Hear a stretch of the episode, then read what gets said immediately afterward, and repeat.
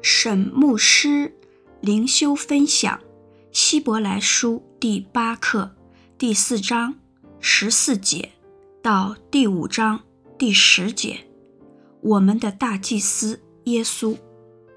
经文：我们既然有一位已经升入高天尊荣的大祭司，就是神的儿子耶稣，便当持定所承认的道。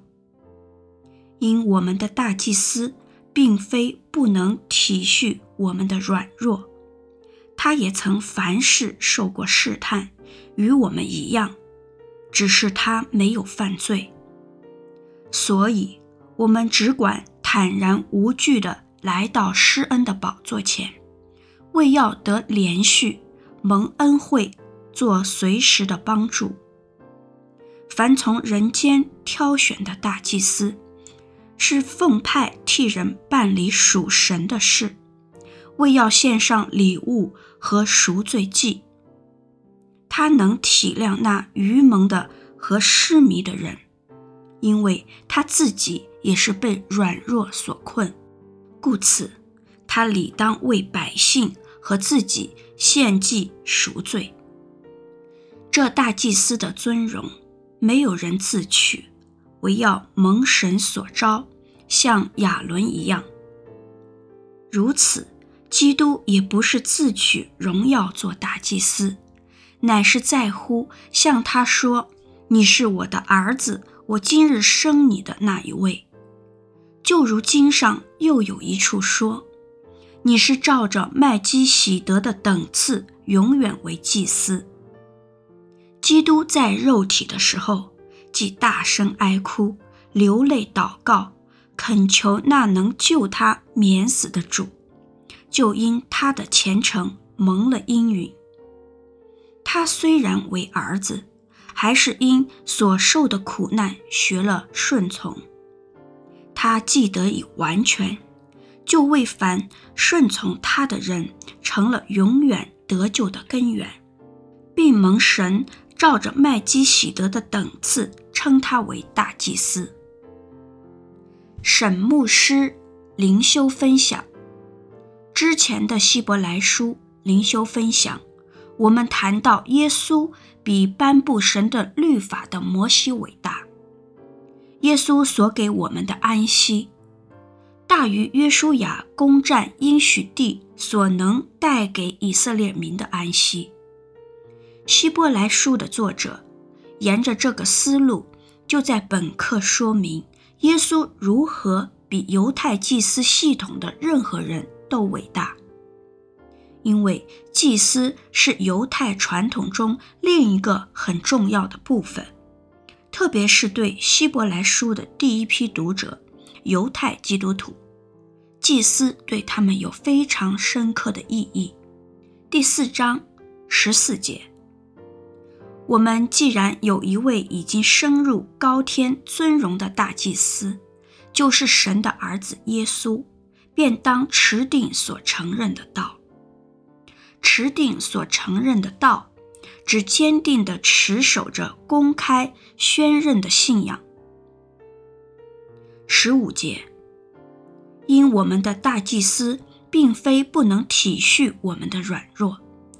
他也曾凡事受过试探，与我们一样，只是他没有犯罪。他也曾凡事受过试探，指耶稣在世上的时候感受到试探所带来的真实的挣扎。马太福音四章一到十一节描写了耶稣曾经遭受魔鬼所给他很特别的试探。但耶稣很可能在他整个地上的生活都和我们一样，面临各式各样的挑战。参照约翰一书二章十六节。十六节，所以，我们只管坦然无惧地来到施恩的宝座前，为要得连续、蒙恩惠、做随时的帮助。坦然无惧的，指大胆。自由地把我们的思想、感受和愿望都说出来。施恩的宝座，指神恩典的宝座。恩惠指神白白的赐予，是我们不配得到的恩典。我们之所以能接近神，并不是靠我们的功德，而是完完全全的依靠耶稣，做随时的帮助，指及时的帮助。这不是说神应许在我们提出要求的那一刻，神就立即帮助我们。不要忘记，及时的帮助是根据神的时间，不是我们自以为是的时间。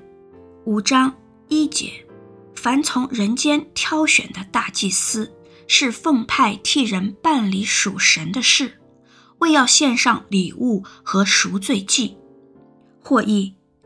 要为罪献上礼物和祭物，奉派替人办理属神的事。大祭司有两个主要的角色：第一，代表神，将神的话教导百姓；第二，代表人，向神献上赎罪祭。二到三节，第二节。他能体谅那愚蒙的和失迷的人，因为他自己也是被软弱所困。第三节，故此，他理当为百姓和自己献祭赎罪。这两节的他指大祭司。这两节的主要意思是，大祭司虽然拥有尊贵的身份，做神与人中间的中保。但他并不能免除他自己所犯的罪的惩罚，他也不是属于特殊的族类，或者可以不守律法约束的人。四节，这大祭司的尊荣没有人自取，唯要蒙神所召，像亚伦一样。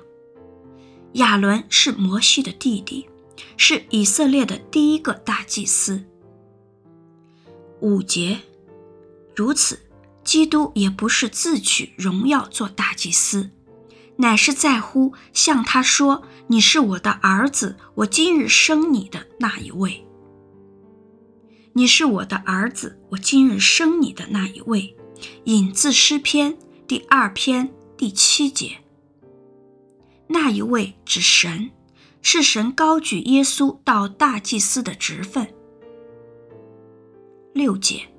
就如经上又有一处说：“你是照着麦基洗德的等次，永远为祭司。